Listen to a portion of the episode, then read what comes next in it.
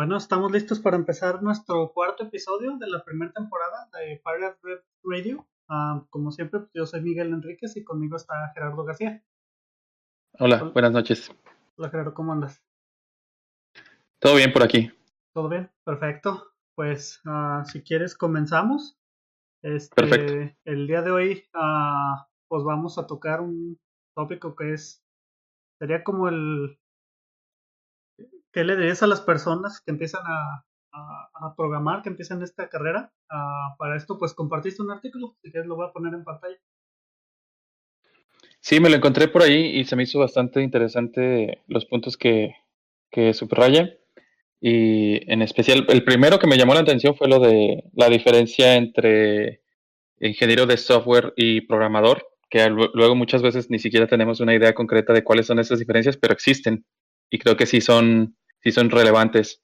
Y ya de ahí me fui en el, como dicen por ahí, en el, en el hoyo del conejo, este, leyendo más y más. Este, es una crítica bastante desenfadada y un poco cínica a veces de, de muchas cosas que, que se ven en el desarrollo de software. Entonces, pues bueno, ya me lo chuté todo y me pareció bastante interesante. No estoy de acuerdo con todos los puntos, pero al mismo tiempo siento que sí son cosas que en algún momento se tiene que discutir. Y, y pues bueno, eso es de lo que se trata ahorita. Ok, perfecto. Entonces, este, ¿qué tanto le, le leíste el artículo? Es, es, básicamente tú te estabas, estabas poniendo ahí, ah, déjame lo pongo, ahí está el artículo. Entonces aquí, pues a mí se me hizo interesante lo que dice esta persona, ¿no? De, primeramente de lo del el 90% del, de, de, ¿cómo te, de los trabajos como programador son eh, en crear líneas de negocio. Entonces, sí puso, sí, sí recuerdo mucho porque alguien, alguien lo dice mucho esto en una comunidad, es de la que pertenezco, y básicamente lo resume a, ¿sabes qué? Siempre está en, ah, está en que tú cuando te posiciones en una empresa, siempre posicionate en, en, en, en la parte donde generan dinero, ¿verdad? Ah, porque regularmente te, te dicen, no, pues en una empresa hay, dos secciones, los que tratan de generar dinero, los que traen así pues el, dinero a la empresa, y los que tratan de ahorrar. Entonces, eso lo repiten mucho en la comunidad que, sigo ahí en JavaScript, pero la verdad es que sí me ha tocado eso, ahora que reflexiono, am, en varias empresas donde he estado, pues lo que te piden para ser un desarrollador este, senior es, es eso, ¿no? Que, que no nomás te la pases programando, sino que también este, tengas que tengas interacción con los stakeholders, las, las personas que, que se encargan pues de, del negocio. Y tienes un product owner, digamos que es alguien que pues está desarrollando un producto y tú estás encargado de, de interactuar con esa persona. Sí, este, no sé, bueno, aquí hay varias cosas que tocaste y creo que hay puntos más abajo dentro del mismo artículo que lo tocan, pero creo que hay una, como una división muy marcada entre, eh, digo, no sé cuándo se hizo esa transición, pero hay una transición de cuando los negocios eran negocios con un, no sé, un departamento de IT o un área, un ala de desarrollo de software, entonces, pero seguían siendo negocios tradicionales. Y cada vez más, ahora todas las empresas son empresas de información primero y luego ya aplican la logística o los, um, cualquier cosa que sea lo que está alrededor de, de, del flujo de información. Por ejemplo, este, DHL, por ejemplo, ellos pues tienen muchísimos años de experiencia en entregar paquetes, en logística, en un montón de cosas. Y en realidad lo que ellos te vendían era eso, el traslado de, bienes y el, traslado de paquetes. Pero ahora ya no. Ahora lo que te están vendiendo es la logística. Ellos primero te, da, te, te dan el plan basado en la información que extraen, la información que, que minan, en la información que, que, que se hacen eh, de ella de cualquier forma. Y basado en eso hacen un plan y luego ya eh, toda su logística la, la arman alrededor de eso. Entonces, a final de cuentas, como que sigue siendo, o sea, a lo mejor si, no, si nadie pone atención, pues sigue siendo el mismo negocio, pero sí hay un cambio de la forma de pensar de los negocios. Entonces, mientras más viejito sea el, la forma de pensar acerca de un negocio, es más como lo que, lo que comenta el, artículo de que eh, le, dan, le dan más valor a las partes del negocio que dan dinero. Y pues en la vieja percepción, lo, lo, de sistemas o lo de software en realidad no es una fuente de dinero, es más bien como, un, como una carga, es como algo que tienes que limitar porque si lo dejas crecer te va a dar muy poco valor, pero eh, te, va, te va a gastar bastante dinero. Y ya la forma nueva de pensar de las empresas es, es al revés, o sea, de que primero tienen que armar todo su flujo de datos y todo su flujo de información y todo su procesamiento y luego ya de ahí establecen qué servicios pueden ofrecer, inclusive hasta de manera física. Creo que un ejemplo de eso muy grande es Amazon. O sea, a final de cuentas, Amazon no podría ser la tienda que es o el e-commerce site que es si no tuviera todos los datos que tiene ahorita de, toda la gente. Entonces, eh, e, es un ejemplo de una empresa que ya transicionó hacia el otro lado. Ok. Sí, sí entiendo. Pues e, es que para mí, por ejemplo, eso es ver las cosas así en números puros y duros, O sea, sí entiendo que lo primero que deberías de, hacer cuando pones una empresa es buscar de dónde vas a sacar dinero, buscar quiénes son tus clientes, este, cómo va a ser, ah, ah, digamos, monetizar, cómo vas a monetizar lo que estás haciendo. Ah, pero ahorita con la cultura de startup que tenemos aquí, lo que pienso es, este, primero buscas quién te invierta dinero y luego ya después te preocupas cómo vas a sacar todo el dinero. Entonces tú, tú estás preocupado de llamar la atención lo más posible y, y, después ya de llamar la atención, entonces ahora sí ya buscas cómo, cómo sacarle dinero a las personas que están usando tu aplicación o, que, están usando tu software, pues. Y pues yo pienso que es como dice el, el cuate este de, de la comunidad del Rails, el DHH.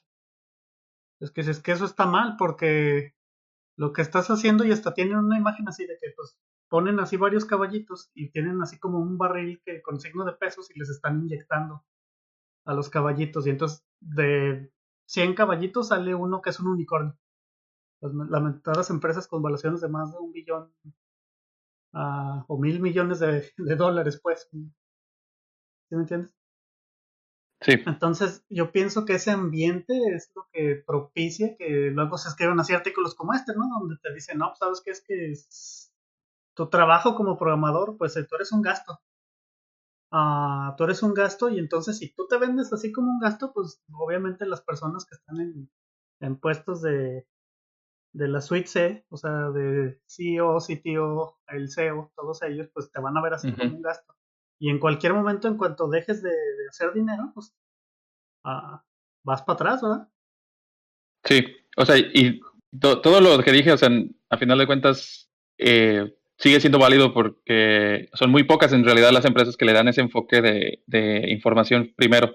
Y todavía hay muchas empresas, muchos ejemplos de empresas que, que, lo piensan así como tú dices, como un gasto. Todavía hace poco alguien me estaba diciendo de que, oh, va, va, a crecer mi empresa. Era, era una startup chiquita.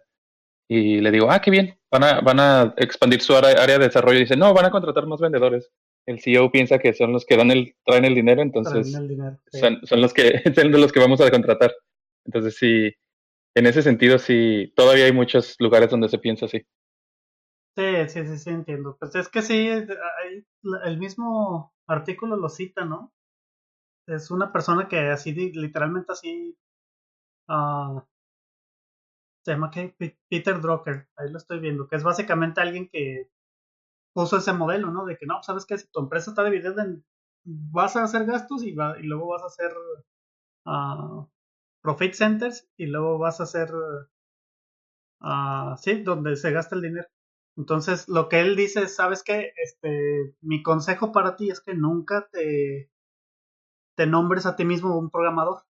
Y es que eso sí, por ejemplo, si lo entiendo, aquí donde estoy chambeando ahorita, pues hay una cosa que le llaman el elevator speech, ah, que sería así como, como tu venta así de elevador, que es básicamente, si alguien te pregunta en qué estás trabajando, este, tú, tú ya tienes así como que una frasecita para decirle. ¿sí? Y entonces, yo, por ejemplo, yo estoy trabajando en desarrollo de plataformas. Ah, y con plataformas me refiero a pues el contexto donde corren las aplicaciones acá de, de, la empresa, ¿verdad? O sea, yo trabajo con, con OpenShift, con Kubernetes en este caso, trabajo así contenedores y todo eso. Y si tú lo ves así en puros números, pues realmente es un gasto, ¿no? O sea, porque yo estoy gastando ahorita, ¿qué te gusta? No tenemos que ver la factura de ahí de donde estoy trabajando de, de cuánto gastan la nube, como 15 mil dólares nomás de prototipos. De que tenemos acá una cuenta para puros prototipos y estamos gastando 15 mil dólares hacia el mes. Nada más así, por ejemplo, yo, de lo que yo hago, ¿verdad? Eh, digamos que es este levantar infraestructura, hacer prototipos de cómo desplegar así las aplicaciones, este, crear ah, nodos de, de, Kubernetes en varias zonas distribuidas y luego hacer pruebas de que esos nodos no se van a caer y todo eso. Entonces, si tú lo ves en puros números duros, yo soy un gasto para la empresa. Pero entonces, en, el, en tu venta de, de ¿cómo se llama? De, elevador, lo que yo hago es que digo, no, ¿sabes qué? Es que yo con esto, con estos prototipos, con esta plataforma que te estoy desarrollando, yo hago que tú puedas hacer productos más rápido. Yo hago que tú puedas hacer que el dinero venga más rápido a ti. Y entonces hay menos este, el time to market, el tiempo que te, que te toma prototipar una aplicación y ya ponerla en producción ya lista para tus usuarios. Entonces yo digo, yo reduzco mucho ese tiempo. Y ahí sí como que ya cambia la cosa, ¿verdad? Y sí como que ya estoy diciendo, yo, ¿sabes qué? Yo estoy acelerando el que el dinero venga a tu empresa. Así es. entiendes? Entonces, así, en, en puros números, tu trabajo como programador siempre es, yo pienso que un gasto para la empresa. Y, y, en ese caso, por eso empieza, empezamos con esto de las ventas de elevador, porque necesitamos como que justificar el negocio que nosotros no nomás estamos gastando dinero en, en pagarle a, a, a, una nube. En este caso, yo ahorita estoy usando la nube de Microsoft para todo esto. Eh, para decirle, no, sabes que me gasté 15 mil dólares, pero te va a redituar porque vas a poder lanzar aplicaciones bien rápido, vas a poder este, hacer APIs muy rápido y las APIs te van a traer gente que use tus productos. ¿Sí me entiendes? Entonces, uh, ese, es, ese es un algo que me resonó cuando estaba leyendo esta parte de que no, ¿sabes qué? Tiene que haber un lugar donde generes dinero y donde no. ¿Cómo ves tú? Pues inclusive mucha gente lo pone en sus currículums. O sea, y es una recomendación muy, muy, muy conocida de que te dicen, cuando expliques cuál es tu contribución en tu actual trabajo, pon, lo más que puedas, ponlo en números, o sea, en números duros. Ah, pues que tal métrica, la, eh, mi, trabajo contribuyó a que se incrementara tanto por ciento, o pude hacer que tantos, eh, no sé, eh, peticiones de, de, de, trabajo se encolaran a, a, alta velocidad o cosas así. O sea, mientras más lo puedas poner en números duros, más es más fácil que lo, que lo, que lo pongan en términos de como de dinero, bueno, de tiempo, dinero. Y eso, eso te ayuda mucho. Y, y eso inclusive a un nivel muy subconsciente. O sea, es, es inclusive un poquito más placentero leer a alguien. O sea, como que te deja la impresión de que, ah, sí, sí logró algo. O sea, si lo dejas en puros términos subjetivos, muchas personas lo van a, lo van a descartar muy fácil. Entonces, inclusive no solo para cuando estás trabajando, sino cuando te estás vendiendo a través de un currículum, cuando estás consiguiendo tu trabajo, siempre tienes que darle a, los, a los números duros. Ah, obviamente, pues no todo lo que hacemos es eh, eh, cuantitativo, pero mientras menos pones cosas cualitativas, o puedes poner cosas cualitativas dándoles un giro cuantitativo. O, por ejemplo, este, ah, pues yo fui mentor de ocho, mm, ocho eh, compañeros de trabajo. Ah, pues qué chido. Es mejor que decir, ah, nomás ayudé a hacer mentorship en mi empresa. Pues se escucha muy diferente. Claro. Pero, en ese sentido, por ejemplo, por ejemplo, tú dices, no, ¿sabes qué? Yo, hice que hubiera mejores ingenieros en la empresa, pero es como la ayuda pues en la empresa. ¿No entiendes? Porque a mí me podrían hacer esa pregunta. Me podrían decir, ¿sabes qué? Pero eso cómo ayudó a que tu empresa este, vendiera más o cómo ayudó a que tu empresa redujera costos. ¿Entiendes? Porque esa es otra cosa, que cuando reduces costos, como que hay un, este, ¿cómo le podemos llamar eso en español? Diminishing returns. O sea, va a llegar un punto en el que sí vas a bajar los costos, pero ya le estás exprimiendo mucho y hay veces en que realmente no va a salir, este, no va a salir, ¿cómo lo llamamos? No va, no va a salir esa ganancia, eso lo vas a poder, digamos, gastar en otro lado, pero hasta cierto punto ya no vas a poder ahorrar más. O sea, ya es tan eficiente tu, tu plataforma que ya, ya, ya no vas a poder, ¿sí me entiendes? pues a lo mejor es signo de que tienes que cambiar de, empleo en ese momento. Pues sí, sí, sí, entiendo. sí, porque por ejemplo, eso también es muy, muy difícil en, ¿cómo te diré? en proyectos como el mío, que es desarrollar plataformas. De que regularmente ya haces este, esos cálculos de cuánto re o cuánto te ayudé ah, después de que ya hiciste la plataforma. ¿Por qué? Porque realmente estás tratando de que estás tratando de que los desarrolladores salgan así mucho más rápido, pero por ejemplo te puedo decir, ah, ¿sabes qué? Se generaron, en métricas que a lo mejor usas mi trabajo, pero digamos, se generaron este, 100 APIs más este mes. Pero eso realmente cómo se refleja en dinero.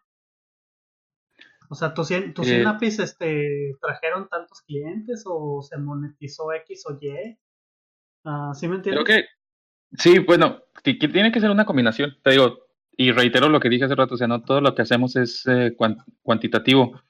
Este, siempre y cuando le metas a los dos, creo que es válido.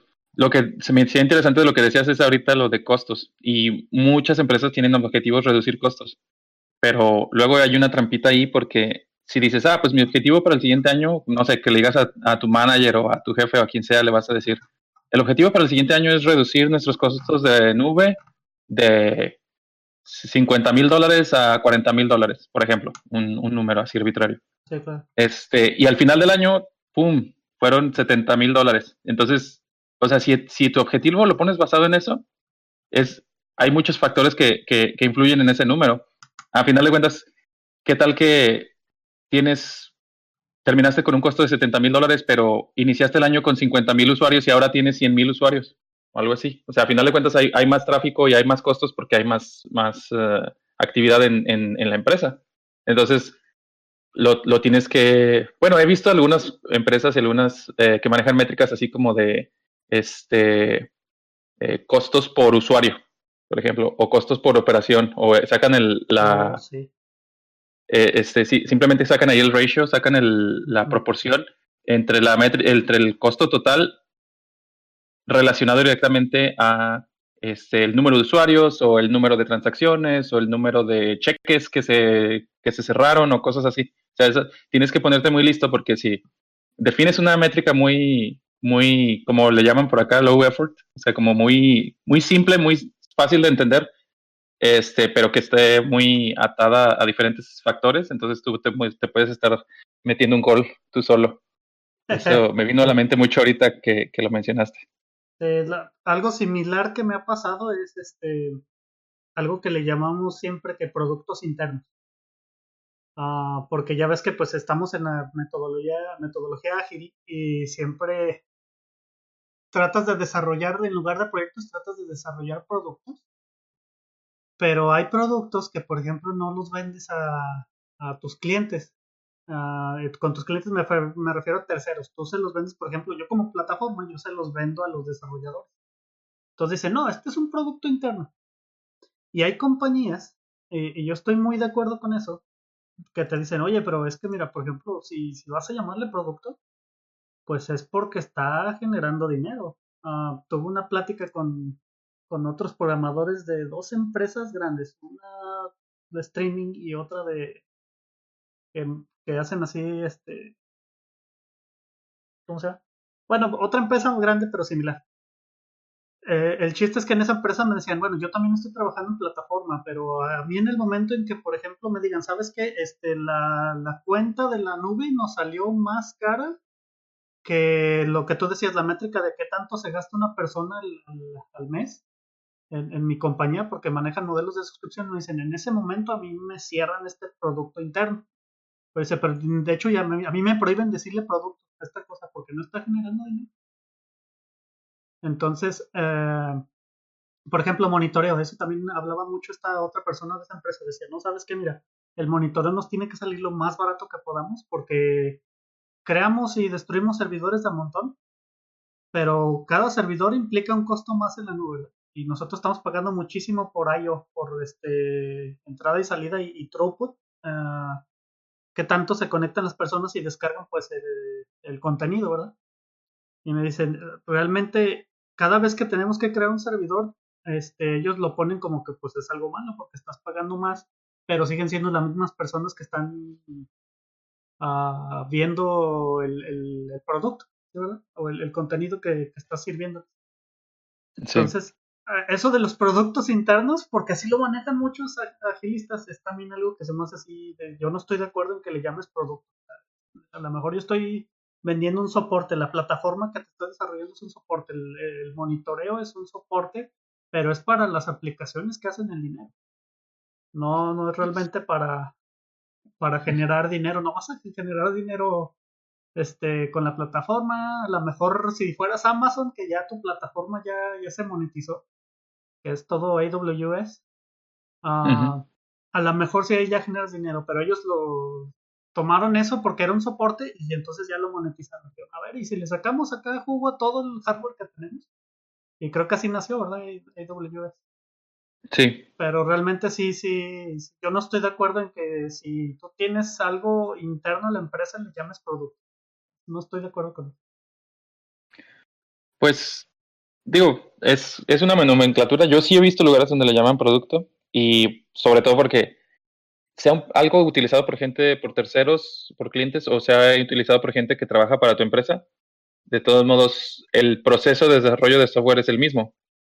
Eh, y porque, porque tú estás hablando así como cosas como de plataforma, infraestructura, la nube, pero también hay gente que desarrolla cosas internas que también hacen este casos de uso, este, hacen crude operations, hacen este, em, entradas y salidas de datos, hacen eh, front-end interfaces, UI, todo ese rollo. Entonces, pues, a final de cuentas, como es el mismo, generalmente terminas teniendo un product manager o un product owner y este, se vuelve un poco confuso si le empiezas a llamar no producto. Pero pues bueno, esa también es, solamente mi, mi, mi opinión. Este, Lo que decías ahorita de, de reducir costos, o sea, tiene que haber, tiene que haber una métrica también este, que, que sea, bueno, o sea, como, que todo el mundo esté en el entendido de que es bueno elevar, aunque no tenga un precio este, tangible. Por ejemplo, si tú haces monitoreo y el monitoreo te permite crear alertas, entonces mientras más eh, este, detallado sea el monitoreo, más, eh, más prontas van a poder ser las alertas, más, más rápido se van a poder eh, este, propagar y más rápido se van a poder resolver. Entonces, una métrica que puedes poner ahí es este, cuánto tiempo está caído tu, sistema en el año, que es lo que le llaman lo de los 3, 4, 5 o hasta 6 9. no, sé si no, no sé si hayas escuchado esa métrica. Y bueno, este no tiene un valor asociado monetario, eh, bueno, hay, hay estudios, por ejemplo, alguna vez leí en algún lugar cuánto dinero perdía Facebook por cada minuto que, que su interfaz principal estaba caída. Y pues estamos hablando de millones de millones de dólares. Este, tal vez, no, no, no estoy seguro cómo, cómo podría o quién sería el indicado para hacer un cálculo como ese para una empresa más de una escala más baja, pero creo que todo el mundo está de acuerdo o tiene una noción de que esa es una métrica importante por la cual mantener. Entonces, simplemente hay estándares de, la, industria donde dices, ah, pues sí, este, lo ideal sería que tuvieras cuatro nueves y si ya eres una empresa muy, como que tienes una infraestructura muy robusta, pues ya le estás tirando los cinco nueves y así. Entonces, este, si, si la empresa para la que trabajas no tiene esa visión, te vas a encontrar con muchas trabas para poder demostrar la, validez de tu trabajo. Si, si, en los casos como los que tú dices, que a fin de cuentas no, no estás haciendo nada que, que sea tocado por los clientes directamente. Entonces, ahí sí es eh, como un foco rojo, una bandera roja que, que, que revisar en cuanto al, a las empresas. Eh, digo, si son así de inflexibles, pues tal vez eh, les, les falta ahí algo. Sí. Bueno, pues ahí sí, sí estoy muy familiarizado con esa métrica de los nueve. Ah, pero ahí, ahí sí fíjate que es este, esos nueve aplican, te digo, para los productos que generan dinero. Uh, por ejemplo, ahorita estoy en, en, otro proyecto uh, en el que literalmente tienen los servidores de, del producto, digamos, y los servidores, muy aparte, los que te manejan las transacciones monetarias. Y me dicen, cada vez que se caigan estos servidores, nosotros estamos perdiendo dinero. Así literalmente. ¿Por qué? Porque las personas no pueden pagar las transacciones. Estamos hablando de así transacciones muy, muy chiquitas, de digamos, este, 45 centavos de dólar. Entonces, así de, que nomás es, es, una comisión que ellos cobran por otras transacciones, ¿verdad? Pero lo que dicen es que, mira, estas transacciones a estas horas, este, es cuando hay más. Entonces, si se me cae el servidor a tal hora, entonces, no, olvídate, la alerta roja y, y llámale a los SRE y llámale a los, este, a los sysadmin y llama a todos y despierta que tengas que despertar porque este servicio tiene que estar arriba. Entonces, obviamente te digo, eso es para los servidores que, que, manejan las transacciones monetarias, pero ellos tienen así como que varios este, modelos y te dicen, no, mira, pues si se cae el servidor este tal cosa, no, pues, si quieres lo reinicies hasta mañana, ese ni se ocupa. O sea, porque tienen sus fallbacks y tienen así de, no, pues, mi aplicación va a regresar este una lista por default en, caso de que este servidor no, no jale. Y, y en, ese, en ese momento sí se convierte en, dinero el tiempo, ¿verdad? Porque cada vez que estás bajando eso, y aparte yo, por ejemplo, conozco otro consultor, este, está en un Slack de, de DevOps, pero es lo que dice es que no, mira, este, yo me encargo de que tus aplicaciones no se caigan, uh, por ejemplo, en el Black Friday, ¿verdad? Que se aproxima. Dice, porque en ese momento, así cuando tú pones tus ofertas, no, hombre, llegan y y tus servidores los van a deshacer. Vas a ver picos de carga muy, muy grandes y tienes que escalar rápido tu infraestructura, tienes que este, despachar rápido, lo más rápido que se pueda a los usuarios, etcétera, etcétera, y todo eso se traduce en dinero. Ahí sí se traduce en dinero porque es una inversión que tú estás haciendo. ¿verdad? Él, él dice, tú inviertes en, en conocimiento para hacer escalabilidad y, uh, y reliability, ¿cómo lo traduces? Este, Disponibilidad. Y disponibilidad de tus servicios y eso se convierte en dinero para ti. Eh, y es por eso que me debes este, contratar. El cuate se vende muy bien, este cuate sí se vende muy bien porque así habla en términos de dinero, de que tú vas a ganar más dinero en, tu e-commerce conmigo. Entonces, sí, sí, no, esa métrica de los, de los cuatro nueves y a veces hasta cinco, no, sí está bien matado. Pero te digo, es porque todo lo vemos así como en números, ¿verdad?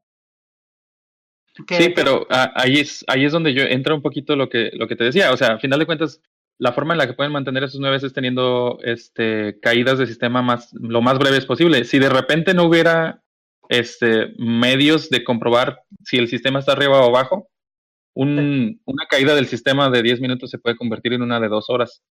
Entonces, oh, a, final de cuentas, o sea, indirectamente, pero, o sea, y, y, sobre todo que dices de que es, es una correlación directa de dinero perdido. Pues a final de cuentas nunca vas a saber cuánto dinero perdiste si no estabas recibiendo ninguna, ninguna petición.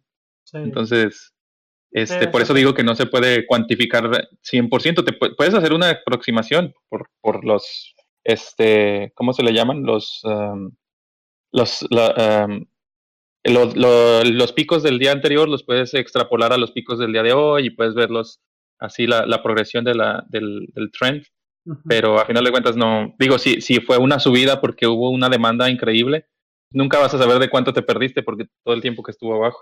Claro, sí entiendo. No, pues ya básicamente cerrando esa sección del artículo, ah, hay otra sección que también me llamó muchísimo la atención, que era este... Ah, ¿cómo, ¿Dónde lo tenía? Hasta saqué nota, viejo. Ah, sí, de que cuando te vendes como programador, no te vendas así por, por las tecnologías que, que sabes. Sí. ¿Verdad? También, eh, también eso decía, llevando el hilo de que, no, sabes que no te llames nomás programador, ven, llámate así como que, no, pues yo soy el que hace que tus negocios vayan más rápido, etcétera, etcétera. También no te llames este programador de Java, no te llames programador de, de .NET o de Node o de lo que sea.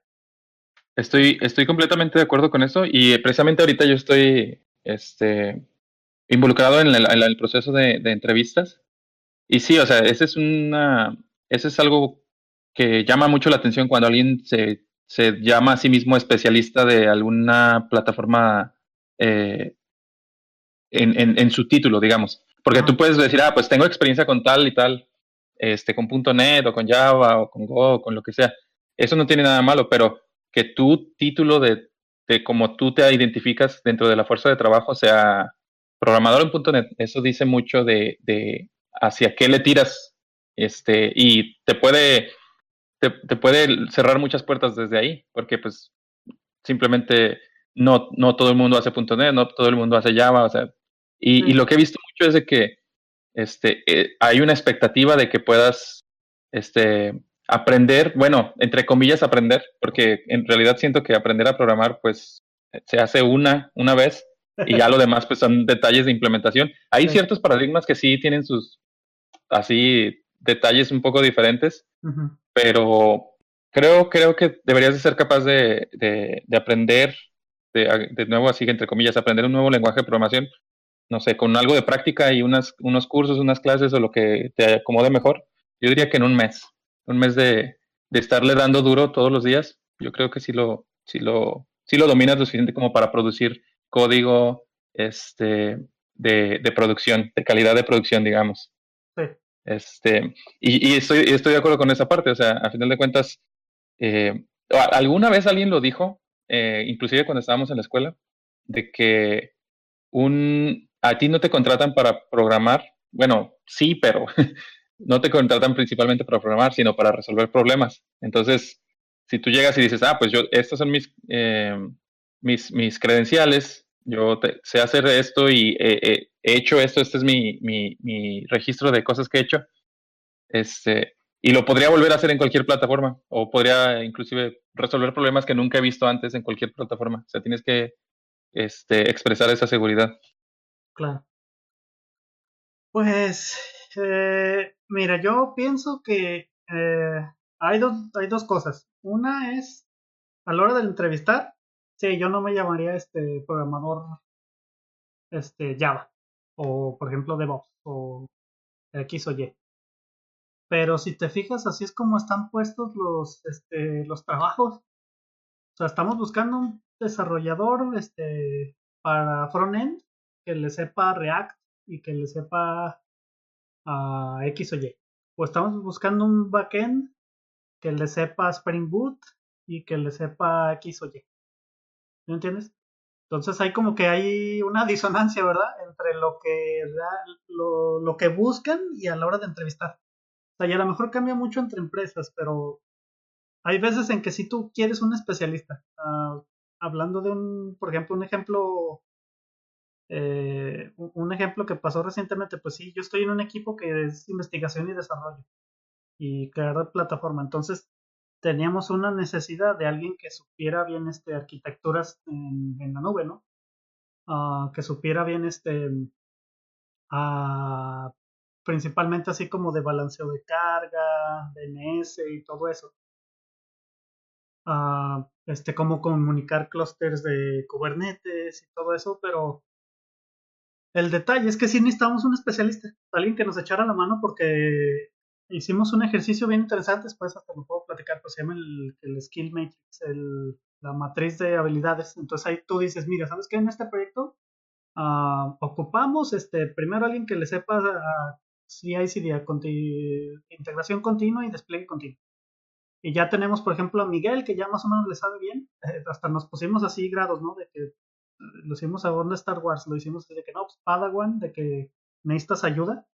Este, eres Jedi, eres Jedi si ya sabes hacer las cosas y las puedes, tú puedes completar tu, por ejemplo, en User Story uh, por ti mismo, puedes completar una funcionalidad por ti mismo.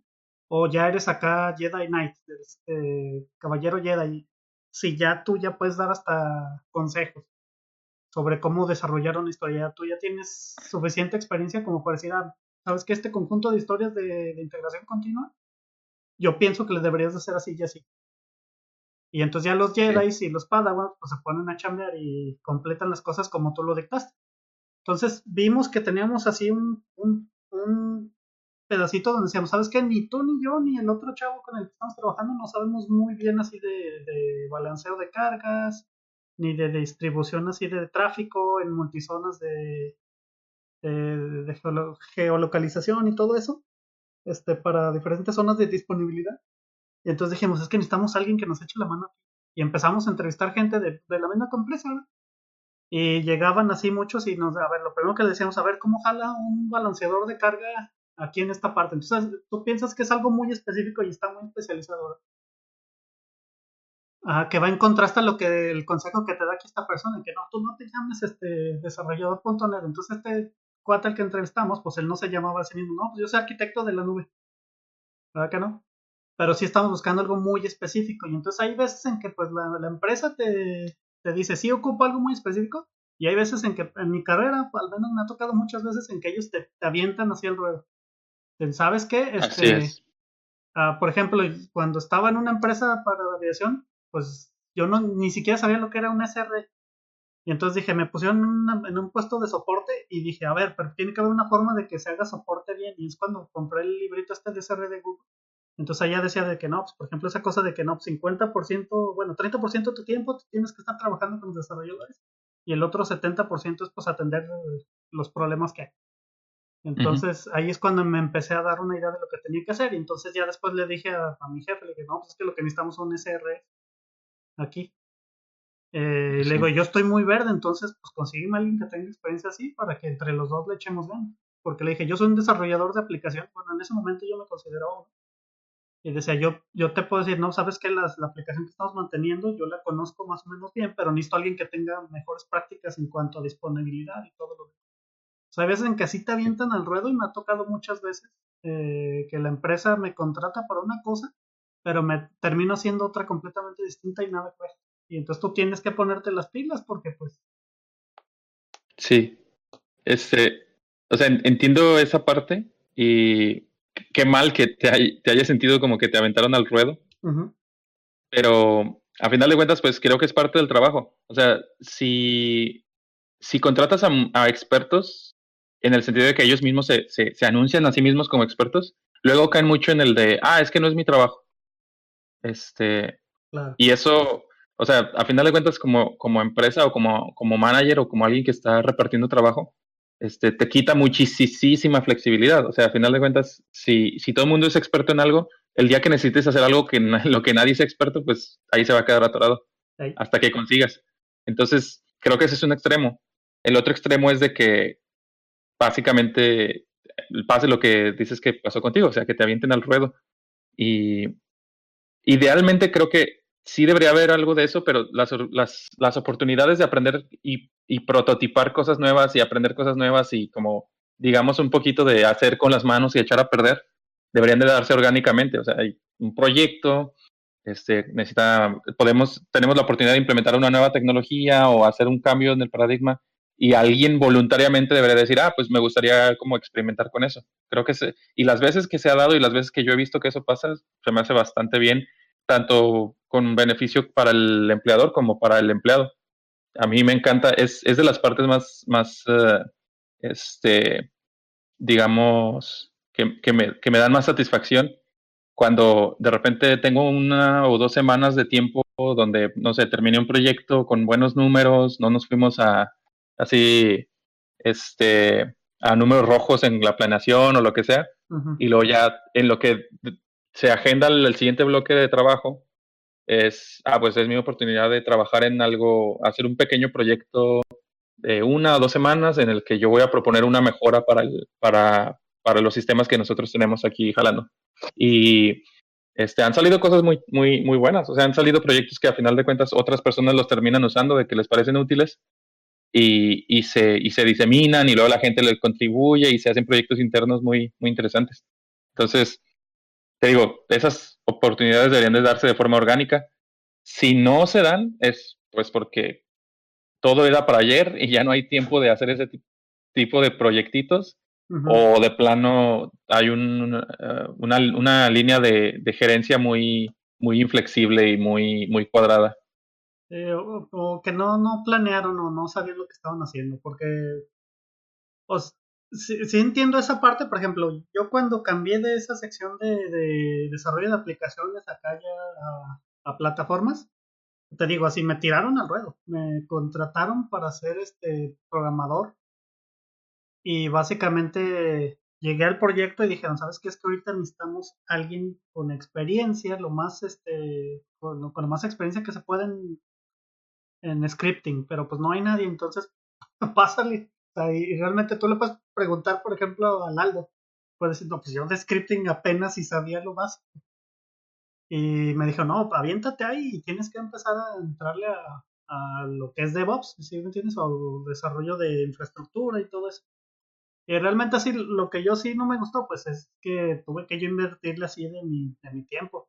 Ah, afortunadamente, afortunadamente había este recursos, porque luego lo dije, sabes que bueno, sí, sí lo puedo, sí me aviento, pero tráeme un libro o tráeme cursos o lo que sea y yo en, en mi tiempo pues ya yo le echo ganas, ¿verdad? porque a la hora del trabajo realmente sí estaban bien atorados. O sea, en ese equipo realmente yo no sé ni cómo sacaban la chamba, porque el, el, el tech lead estaba siempre en juntas, había nada más otro programador y ese programador siempre estaba así como que apagando fuegos. Porque era de que pues levantaron esta infraestructura, pero ah, salió un error o, los programadores le aventaron este algo así al servidor y se murió o al contenedor, lo que te dé la gana. Y entonces este cuate pues nomás estaba pagando juegos. Y ya cuando entré yo, pues ya ahora sí yo era el que más o menos decía, ah, mira, sabes que este, y ahora sí ya puedo planear con el, con el product owner. Uh, ya puedo planear este qué vamos a hacer esta semana para desarrollo, cómo vamos a mejorar esto, o ya hacer yo los user stories. Entonces, es lo que te digo, sí pasé un rato en el que andaba bien este agüetado porque realmente me sentía así como pez fuera del agua y le tenía que invertir de mi tiempo y todo eso, pero ya después vi que los problemas que estaba resolviendo eran problemas que nunca había visto. Y eso es lo que me gustó a mí. O sea, de que cuando cambié de, desarrollar de aplicaciones a, infraestructura es cuando dije, ah, por ejemplo, yo como programador yo nunca había, nunca me había importado dónde corre mi aplicación ni nada. O sea, había un cuate que hacía mantenimiento del servidor y X. Pero lo malo de eso es que, te digo, o sea, también es, es así como a mí se me hace malo que de plano te agarren así y, y, ya, pues arréglate tú, nomás te tiramos en este proyecto y tú tienes que ser exitoso. Y esa fue una de las cosas que me dijeron, o sea, yo como, tú en esta empresa como, como consultor senior, yo espero agarrarte a ti así con pincitas, agarrarte de un proyecto, meterte a otro proyecto y tienes que ser exitoso. Así, independientemente del contexto, ya así como que ya, no, esto es una exageración. Pero sí ya entiendo porque ya, ya soy más generalista, Y alguien que está muy especializado, no, pues si lo pongo a hacer scripting a alguien que en toda su vida nomás ha tocado Java, pues se va a ir para atrás. Sí. Entonces, sí, y... sí entiendo esa parte de aprende siempre cosas nuevas y todo eso, pero también hay veces en que la forma en que se da y aparte cómo se ejecutó, pues no, no ayudó. Y inclusive, bueno, lo de ser generalista e, es lo que te digo, o sea, es un poquito de flexibilidad. Si, si todo el mundo está dispuesto a, aprender cosas nuevas y a salirse de su zona de confort, por ejemplo, digamos de que se viene un proyecto así completamente vertical, su componente backend, su componente frontend, este, su transfer layer, su este, data stores, todo el rollo, o sea, de arriba abajo. Pero de repente se empieza a colgar mucho del lado de frontend.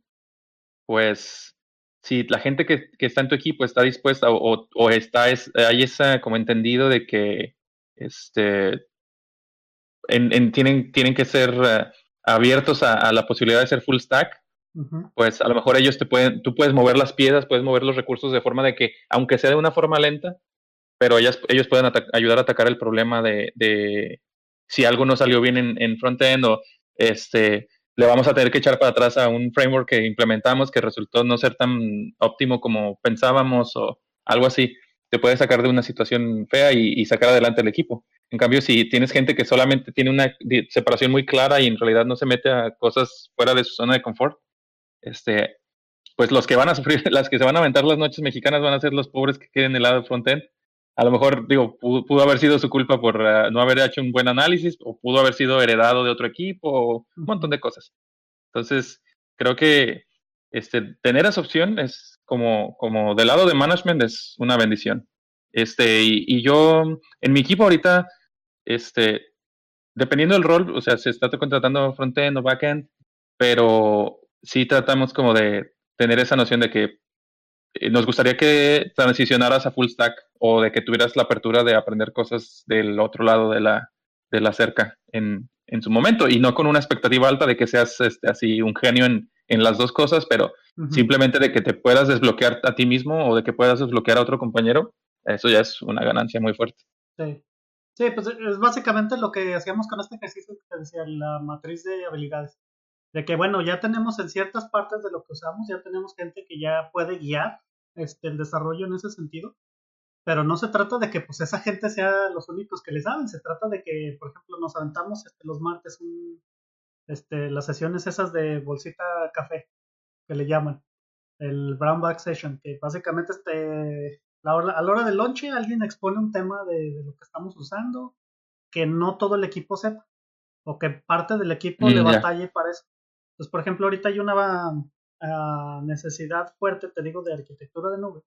Y ahorita entró otra persona, uh, que él sí ya, pues, ya es arquitecto, y él entró a decir, ah, pues, saben que este, yo veo que pues, están aturados con Azure porque nadie tenía mucha experiencia con, con, la nube de Microsoft. Y él dice, a ver, les voy a enseñar así más o menos cómo empezó, les voy a dar así como que la historia de, de cómo trabajaba esto y de cómo trabaja Azure por detrás y, y, y básicamente cómo están divididas sus, este, sus, sus productos o lo que las, las ofertas que ellos tienen. Y entonces ahí sí como que ya te va este, desbloqueando, así como tú lo dices te va desbloqueando así partes del trabajo que tú ya puedes hacer porque ya por lo menos ya te dieron algo de contexto. Yo sí estoy muy de acuerdo con eso. Pero te digo, pues, eh, es muy diferente de que agarren con pincitas y te tiren en el proyecto a que, ah, mira, ¿sabes qué? Aquí ya sabemos que nos falta habilidad en esta parte y alguien llega y te ayuda. Y luego ya después va diseminando eso en el equipo y las personas tienen que estar dispuestas, ¿verdad? A hacer eso porque hay gente también, así como tú dices, especialistas que es que yo nomás se llama y pues si me vas a poner a hacer otra cosa, págame más. claro. Y, realmente, y es que está bien, o sea, pues que te paguen más, ¿no? O sea, si, si, si me dices así, me tiraste en este proyecto que era de DevOps, yo no sabía nada de DevOps. Y, y ahora soy el mero bueno de DevOps de, toda, de todo el equipo. Pues yo sí, yo sí pienso que deberían de pagarte más porque subiste tus habilidades mucho, Pero fíjate que lo malo de eso es que muchas compañías te dicen, sí, pero es que tú estabas en un equipo de voz, pero tú no eras el líder. Y yo a ti te estoy, para que tú subas de, puesto, yo te estoy pidiendo que tú hagas, este, estés en proyectos como líder. Y esta vez no fuiste tú el líder, esta vez pues te tocó así la, aprender más, pero no, realmente no estabas haciendo líder, tú nomás estabas moviendo, este, user stories. No hiciste más de eso, entonces también ahí sí como que, güey, ¿Me entiendes? Sí, no, esa, esa forma de medirlo está muy mal, porque a final de cuentas lo que estás haciendo es tomar una responsabilidad muy fuerte, o sea, y, tu salario no solo es un reflejo de lo que haces o de lo que conoces, sino es un reflejo de las responsabilidades que tomas. O sea, y si tú estás tomando una responsabilidad de llevar un proyecto a, a, completarlo, debes de tener una remuneración eh, equivalente a eso. Bueno, eso es lo que yo pienso. Sí. Sí, pero pues sí, te digo, este, hay que tener disponibilidad para ese tipo de cosas porque suelen pasar mucho en nuestra industria. Y hay lugares donde sí, yo he trabajado y sabes que este, este cuate es el de Java y él no quiere hacer otra cosa que sea Java. O no quiere hacer otra cosa que sea JavaScript. Este, este cuate es el de iOS y no va a ser nada más que iOS. Y eh. eso tengo una anécdota muy, muy particular de en Softec, de alguien que tenía esa, esa actitud no sé qué fue de ellos eh, a final de cuentas, pero me lo estoy escuchando como si fuera ayer. tú, no quemes a nadie. El chiste es que pues sí pasa mucho también, o sea, en la industria. Pero es que si alguien sí una vez me comentó, sabes que sí, sí puedo aprender todo lo que me dices, pero pues ¿quién me lo va a pagar? Y ahí sí yo dije, no, pues es que sí tienes razón, viejo. No le veo beneficio a yo aprender hay cosas que sí yo aprendo por mi cuenta, compiladores. A mí me encantan los compiladores y ahí tengo el Dragon Book y, he hecho compiladores así nomás de, de ondas y me he puesto así en Coursera en, en, los cursos de compiladores y los he terminado. Pero es algo así que en, mi chamba no se ocupa. Nunca. Pues sí, no. Muy, o muy pocas veces. A lo mejor una vez sí me sirvió eso de compilador recientemente porque estábamos haciendo. Estamos tratando de hacer un parser para unas cositas que necesitábamos reemplazar, pero realmente no era que, fuera, perdón, un parcel, sería más bien así como que una expresión regular para encontrar algo en, el este. Y entonces yo estaba usando una tecnología que ya no usa expresiones regulares, hay, uh, hay una nueva especie de como de patrón que se llama microgramáticas, eh, pero me sirvió tener el conocimiento de compiladores. Sí, de hecho, ahora que lo mencionas, lo más cercano que he hecho a un compilador en un ambiente de trabajo ha sido la parsear los, argumentos de una herramienta de línea de comandos. Eh, cosas así, ¿sí, sí me entiendes? Pero realmente no es algo así que de yo dijera, no, pues es que yo me puse a estudiar porque sabía que me iba a servir en la chava. No, eso lo hice por mi cuenta y porque me gusta. Pero realmente, ¿quién me va a pagar? Pero otra cosa que, por ejemplo, hay, hay un, una persona uh, en Twitter, Hipox. Este es el mero bueno de la comunidad de Elixir. Me encanta cómo da presentaciones a este cuate, pero él dice, a ver, si nunca estudiaste compiladores, pues ¿cómo esperas encontrar trabajo en compiladores? ¿Sí me entiendes? Entonces, eh... uy, ¿sí me escuchas?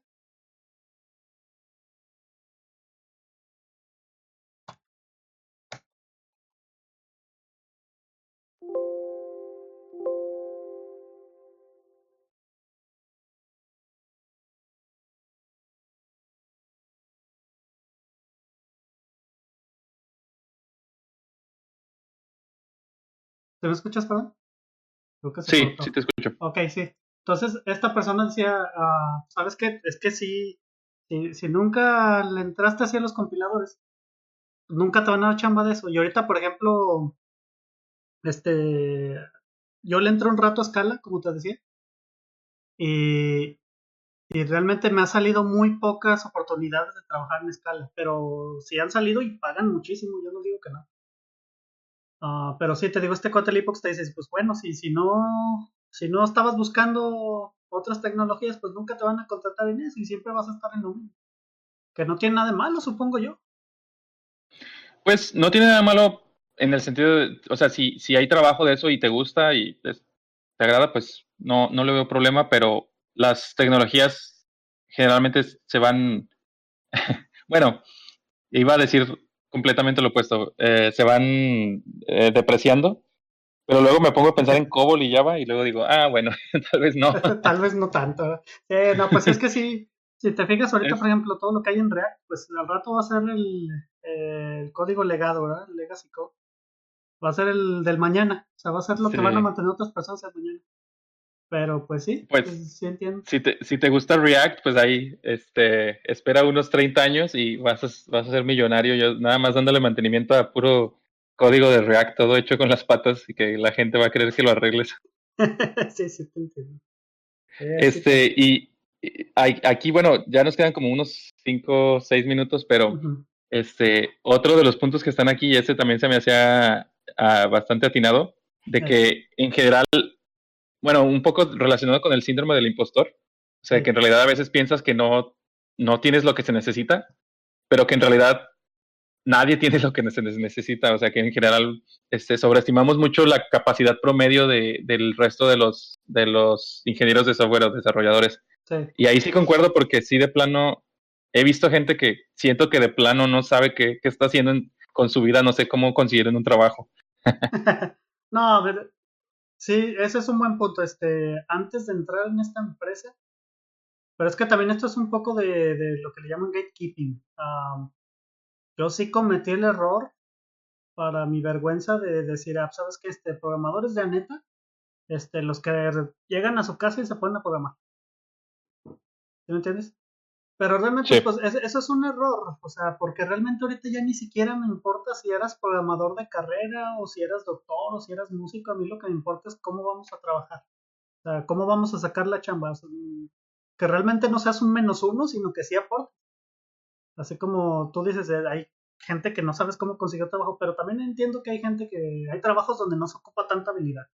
Este, he estado en lugares donde la misma empresa se beneficia de que haya poca habilidad, porque es un negocio redondo, la empresa te vende el software y también te lo mantiene.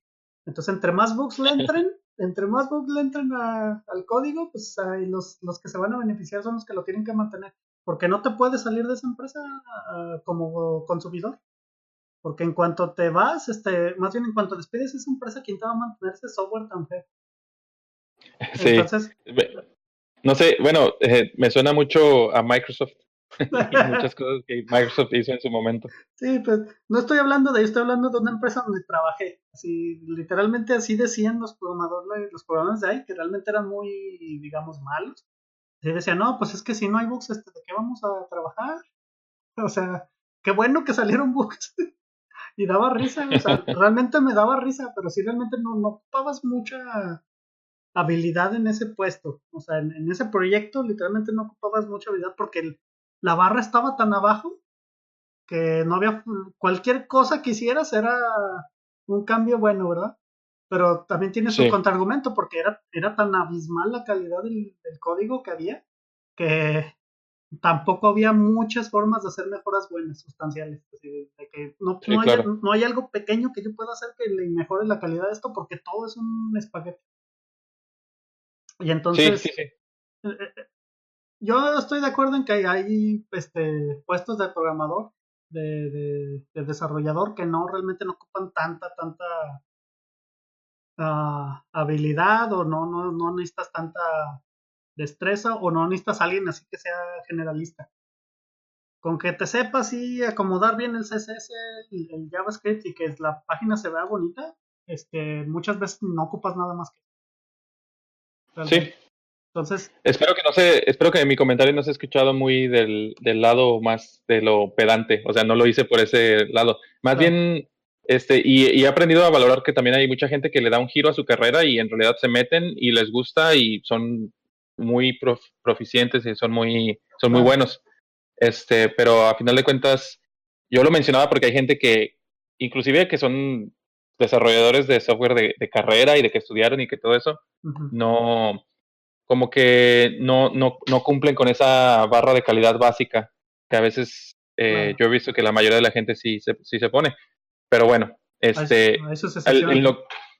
sí. hay sus excepciones, hay, hay como todo. Yo, yo creo que este punto se, se refiere más a como de que no es, ah, como que le quita mucho validez al, al pensar en el, este, en el eh, síndrome del impostor, porque a final de cuentas no estás ni peor ni mejor que el promedio. Probablemente casi cualquier persona que se ponga a pensar en eso está ahí tirándole al, al, promedio. Entonces no, eso no debe ser una limitante. Siempre, siempre va a haber alguien peor que tú.